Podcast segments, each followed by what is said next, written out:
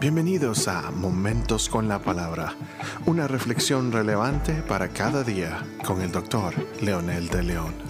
Saludos y bendiciones, mis queridos amigos y amigas, hermanos y hermanas, que las bendiciones del Señor sean sobre ustedes. Aquí estamos nuevamente con un episodio más de Momentos con la Palabra. Esta vez vamos a retomar la parábola del sembrador que encontramos en el libro de Mateo capítulo 13 y también estaremos leyendo la respuesta que Jesús le dio a sus discípulos explicando eh, esta parábola.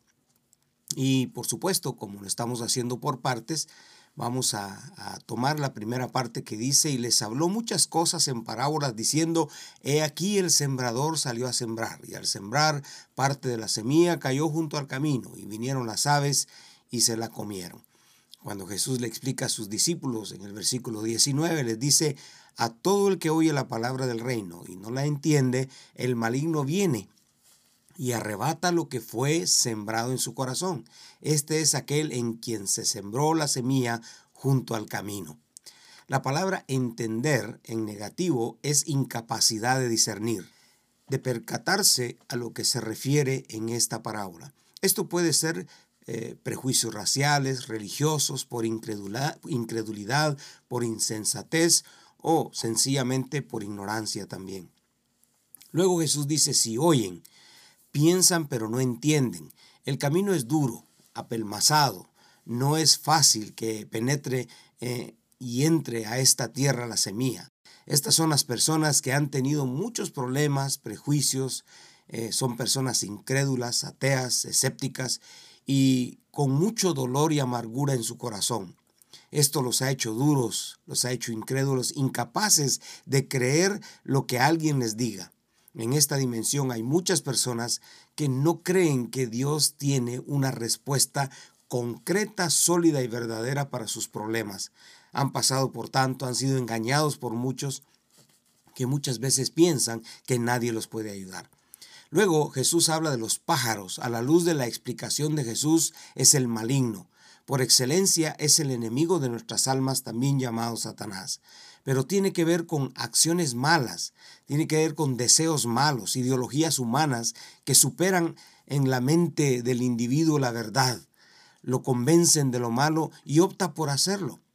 Sí, la semilla cayó en la tierra, hubo la posibilidad de, crecer y dar fruto, pero su ambiente, su cultura, sus amigos, la influencia, la vida de estas personas los hace desviarse, esa influencia maligna que no es capaz de eh, el individuo de dominar, sino que es dominado. Y esto tiene que ver mucho con quién lo ministra, quién lo está, eh, eh, quién está influyendo sobre él. Luego hay un concepto violento que dice que lo arrebata. Es tan contundente la influencia maligna que no es capaz de germinar lo bueno, lo sano y entender el propósito del sembrador. Al depositar la semilla en su corazón, en palabras sencillas diríamos que el maligno roba con violencia, en otras palabras, busca la manera de mantener el estatus quo de desgracia de las personas. Por eso es tan importante que las personas que escuchan la palabra necesitan creerla en su corazón y necesitan ser discipulados inmediatamente, no dejar que pase el tiempo, porque esto puede ser eh, contraproducente. por medio de su propia familia se van a burlar qué hiciste, cambiaste de religión o te convertiste en esto o lo otro, y esto puede desviarnos del propósito para el cual Dios nos está dando la oportunidad de conocer su palabra. Por último, menciona el corazón. Estudiosos han llegado a la conclusión de que el corazón tiene sentimientos propios, diferentes a los del cerebro, tomando en cuenta que antes que el cerebro se formara el corazón ya existía, y este corazón es el que da vida por medio de la sangre a todo el cuerpo humano. O sea que el mensaje sí llegó, estuvo en el corazón, pero toda la realidad de este ser le es arrebatado con violencia precisamente por pensando que estamos haciendo lo correcto, pero nuestra vida es una desgracia. Qué importante es cuidar lo que nos ha sido dado. Muchos han pasado por los atrios de los templos, pero en la misma forma se han devuelto han desperdiciado su vida, han dejado, se han dejado minar su corazón por las influencias malignas. Ha sido más fuerte la influencia de los amigos, familiares y lo malo que el enemigo nos presenta. Como lo dice, los pájaros vinieron y comieron lo que ya estaba sembrado. También tenemos muchos lectores de la Biblia que leen siempre pero no aplican nada.